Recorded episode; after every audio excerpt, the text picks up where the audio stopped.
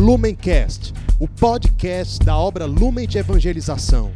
Ser feliz fazendo o outro feliz. Acesse lumencerfeliz.com.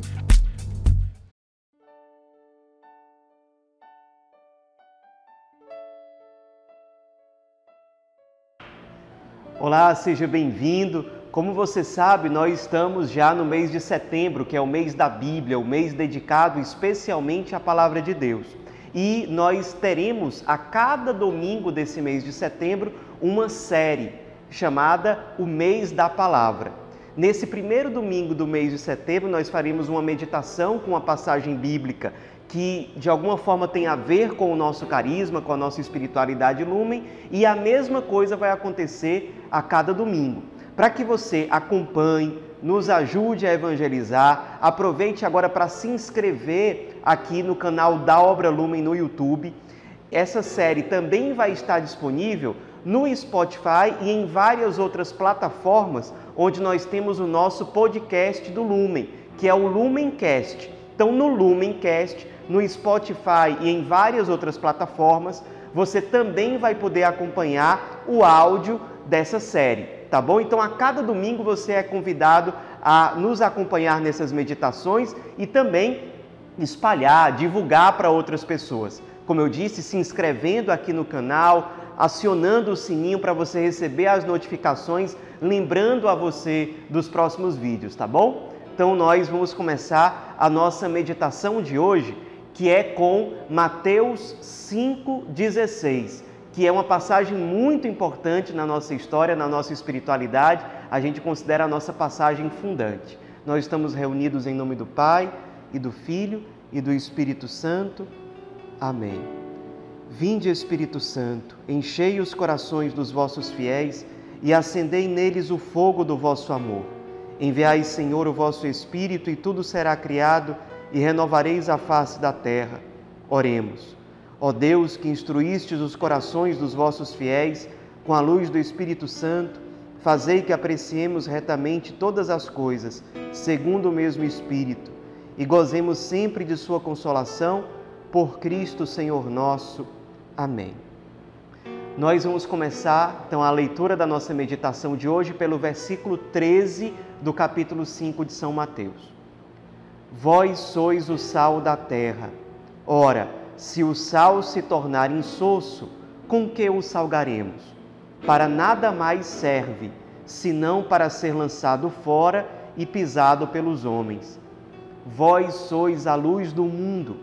Não se pode esconder uma cidade situada sobre um monte. Nem se acende uma lâmpada e se coloca debaixo do alqueire, mas na luminária, e assim ela brilha para todos os que estão em casa.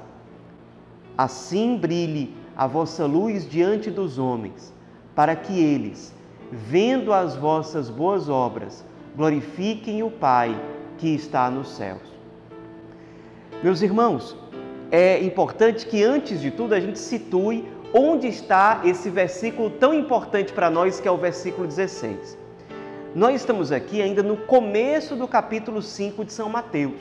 E como é que esse capítulo começa? Ele começa com a abertura do grande e famoso Sermão da Montanha, que é uma das pregações mais conhecidas de Jesus. É uma das mais longas dele. Para você ter ideia, esse ensino, essa formação, essa pregação de Jesus começa no capítulo 5 e só termina no final do capítulo 7, durando, portanto, três capítulos. Jesus diz aqui em São Mateus que o primeiro ato dele, ao começar o sermão da montanha, é sentar-se. E os padres da igreja, comentando esse gesto de Jesus, eles dizem que esse sentar-se significa duas coisas. Primeiro, o estar sentado é a, a posição própria do mestre, daquele que ensina como quem tem autoridade. Segundo, o sentar-se, dizem os padres da igreja, faz uma referência ao ato típico de Jesus, que é o ato de descer. Esse ato de descer do Cristo é representado sobretudo pela sua encarnação, onde ele assume a nossa carne, a nossa humanidade. Ele se faz pobre, ele se despoja por meio da sua kenosis, ele se abaixa e vem ao nosso encontro. Então Cristo ele é capaz de nos ensinar as coisas do alto, de nos revelar as coisas do alto, porque ele desceu ao nosso encontro. E a partir dessa descida do Cristo, que se fazendo humilde nos ensina e nos leva até o Pai, ele começa o Sermão da Montanha falando sobre o tema da felicidade, da bem-aventurança. O que é ser uma pessoa verdadeiramente feliz? Uma felicidade verdadeira, fincada no Evangelho, fincada na eternidade e que conduz para a eternidade. E aí Jesus começa a falar sobre as bem-aventuranças. Felizes os pobres em espírito, felizes os mansos. E aí ele faz uma lista com oito bem-aventuranças. Depois de explicar o que é que nós devemos viver para sermos verdadeiramente felizes, ele diz que esses que vivem essas bem-aventuranças, os que vivem essa felicidade verdadeira, eles são o sal da terra, portanto, são aqueles que trazem sabor para o mundo. Um mundo que muitas vezes é marcado pelo vazio, pela tristeza, pela infelicidade esse mundo passa a testemunhar uma alegria diferente, uma alegria que contagia positivamente, a partir do momento em que os discípulos de Cristo, os cristãos, eles dão sabor às realidades terrenas. A partir da vivência do Evangelho, do anúncio do Cristo, testemunhando a sua fé, os cristãos são sal da terra. E além disso, o Cristo diz: os cristãos são chamados a ser luz do mundo, iluminar o mundo, não se escondendo, não se colocando embaixo de uma mesa, mas pelo contrário, tendo a coragem de evangelizar, de testemunhar a experiência de Deus que eles tiveram. É assim que eles são luz para o mundo. E aí nós chegamos na nossa passagem fundante, o versículo 16. Assim, assim como sendo bem-aventurados, tendo a felicidade verdadeira, aquela fincada no evangelho, aquela que nós aprendemos do Cristo Assim como sendo sal da terra, trazendo sabor para as realidades desse mundo, testemunhando o Evangelho com alegria, assim brilhe a vossa luz diante dos homens, para que eles, vendo as vossas boas obras, ou seja, não são somente palavras vazias. Santo Antônio, por exemplo, dizia: cessem as palavras, falem as obras. Uma vida vivida na fidelidade do Cristo fala muito mais do que milhares de palavras. Por quê? Porque a autenticidade da evangelização está no testemunho e o testemunho que transparece a partir de obras muito concretas, que glorificam o Pai que está nos céus, que leva as pessoas a glorificar a Deus, ou seja, quando nós evangelizamos sendo uma luz, um reflexo da luz que é o Cristo, que testemunha, que não se esconde, que evangeliza com parresia, com coragem, nós levamos as pessoas não simplesmente a nos elogiarem. O foco da evangelização não é trazer as pessoas a nós mesmos, a nós mesmos, mas que as pessoas glorifiquem o Pai que está nos céus. Levar as pessoas a um verdadeiro encontro com Deus. Agora, esse encontro, no nosso caso, que somos do Lumen, ele não acontece de qualquer jeito ele acontece evidentemente de acordo com o nosso carisma. Que obras são essas que nós somos chamados a assumir para evangelizar e levar as pessoas a glorificar a Deus, a ter um encontro verdadeiro com Ele? São obras, sobretudo, de misericórdia. Você deve conhecer a lista das obras de misericórdia, o próprio Papa Francisco, no começo do seu pontificado, ele nos motiva a vivenciar concretamente as obras de misericórdia. Elas são de dois tipos. Nós temos as obras de misericórdia espirituais, que são instruir os, ignorantes, aconselhar aqueles que estão em dúvida, advertir os pecadores, suportar os erros com paciência, os erros dos outros, perdoar as ofensas de bom grado com paciência, confortar os aflitos e rezar pelos vivos e pelos mortos. São obras de misericórdia espirituais. E nós temos também as sete obras de misericórdia corporais: dar de comer a quem tem fome, dar de beber a quem tem sede, dar pousada aos peregrinos, vestir aqueles que estão nus, visitar os enfermos, visitar os presos, enterrar os mortos. Quando nós lemos essa lista aqui, que a igreja nos apresenta já há vários séculos, das obras de misericórdia espirituais e corporais, não tem como a gente que é do Lumen não lembrar de Mateus 25. Mateus 25 fala que no fim das contas nós vamos ser julgados exatamente pelas obras de misericórdia. Especialmente Mateus 25 aponta para as obras de misericórdia corporais. O Cristo se identifica com os mais pequeninos e diz: Todas as vezes que vocês fizeram isso a um desses pequeninos, foi a mim que vocês fizeram. Fizeram o quê? Ele mesmo diz lá em Mateus 25: Dar de comer, deram de comer aqueles que tinham fome, deram de beber aqueles, aqueles que tinham sede, deram de vestir aqueles que estavam nus, foram visitar aqueles que estavam presos, os enfermos. Ou seja, o Cristo em Mateus 25 apresenta as obras de misericórdia como uma chave de salvação, como o caminho de salvação. Todas as vezes que vocês fizeram isso a um desses pequeninos, foi a mim que vocês fizeram. Portanto, à luz de Mateus 25, nós sabemos que, especialmente para nós, essas obras pelas quais nós somos chamados a ser luz para o mundo, evangelizar, levar as pessoas para Deus, são obras de misericórdia. O próprio Cristo nos revela isso, sendo misericordioso, se encarnando por amor ardente à humanidade, querendo resgatar a humanidade, ele se encarna e mais do que isso, ele se deixa crucificar, se oferta totalmente a nós. Como é que nós fazemos para corresponder a esse chamado de ser luz para o mundo a partir de Mateus 5,16? Quando nós assumimos essa graça de viver as obras de misericórdia. As obras de misericórdia, perceba, elas sempre nos fazem sair de nós mesmos, elas geram cultura do encontro. Quando eu deixo de me colocar no centro e passo a colocar, colocar o Cristo no centro e a sua vontade no centro, isso é uma grande libertação.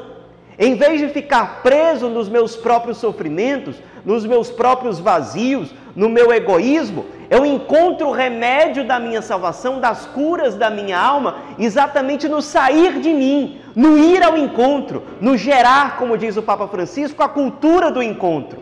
Isso é uma obra salvífica que me faz sair de mim, por isso é sinal, é canal de salvação para mim e me leva a ir ao encontro do outro, fazendo com que essa experiência seja uma experiência salvífica também para o outro. Agora a gente poderia se perguntar: mas quer dizer que são somente obras exteriores que eu preciso viver e assumir para evangelizar? Não.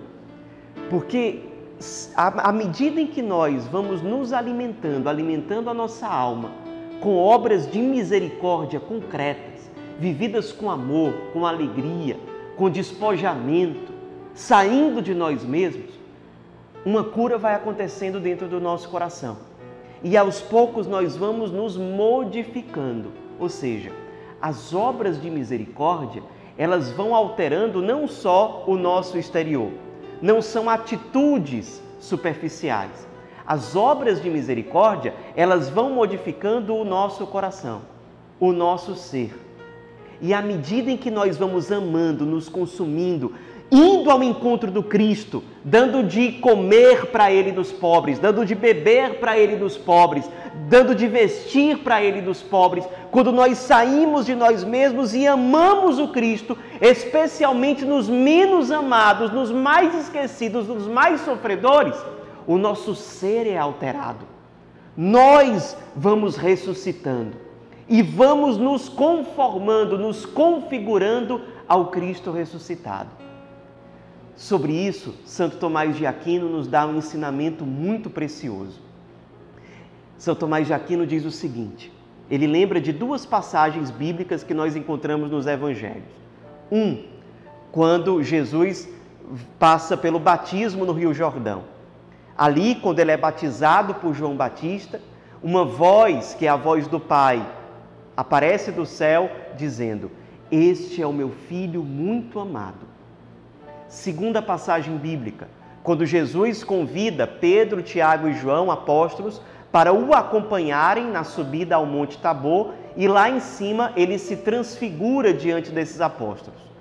Ali também uma voz desce do céu, que é a voz do Pai que diz: Este é o meu filho muito amado. Santo Tomás de Aquino diz que quando nós nos configuramos ao Cristo e nos tornamos um com o ressuscitado, essa é a atitude do Pai diante de nós. Ele olha para nós e ele se alegra profundamente, porque ele olha para mim e diz: Está aqui o meu filho, de acordo com aquilo que ele foi criado para ser. Eu vejo ressuscitado aqui. O coração do Pai se alegra e ele diz a mesma coisa que ele disse no batismo de Cristo e que ele disse na sua transfiguração. Este é o meu filho muito amado Nesse momento, diz Santo Tomás de Aquino, o Pai é glorificado de modo extraordinário, porque ele olha para nós, ele vê o seu Filho eterno, o Verbo divino encarnado em nós, ressuscitado em nós, de certo modo Deus se vê e Deus se alegra, porque percebe que em mim, que sou sua criatura, que ele contempla e se vê, Deus se alegra por ver que eu, finalmente, estou sendo aquilo que eu fui criado para ser.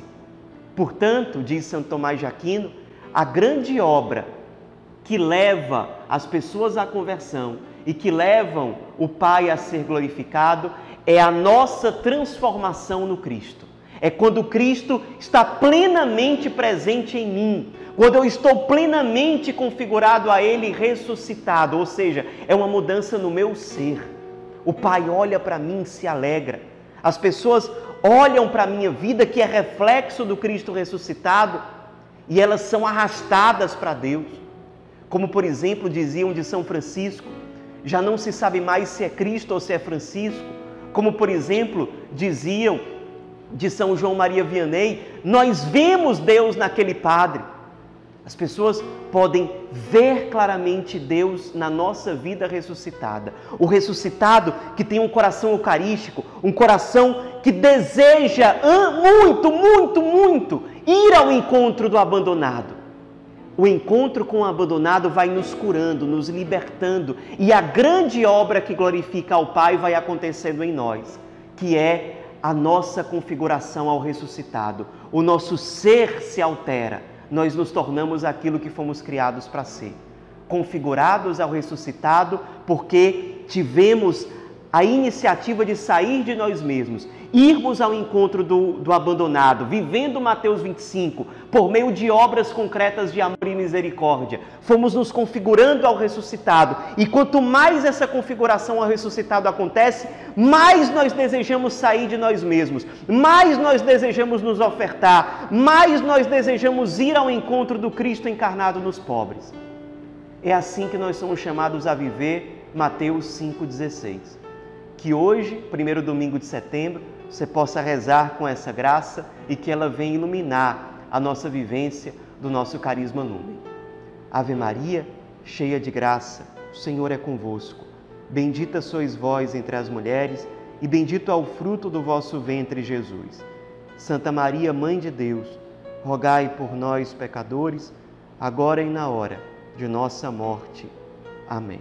Em nome do Pai, do Filho e do Espírito Santo. Amém.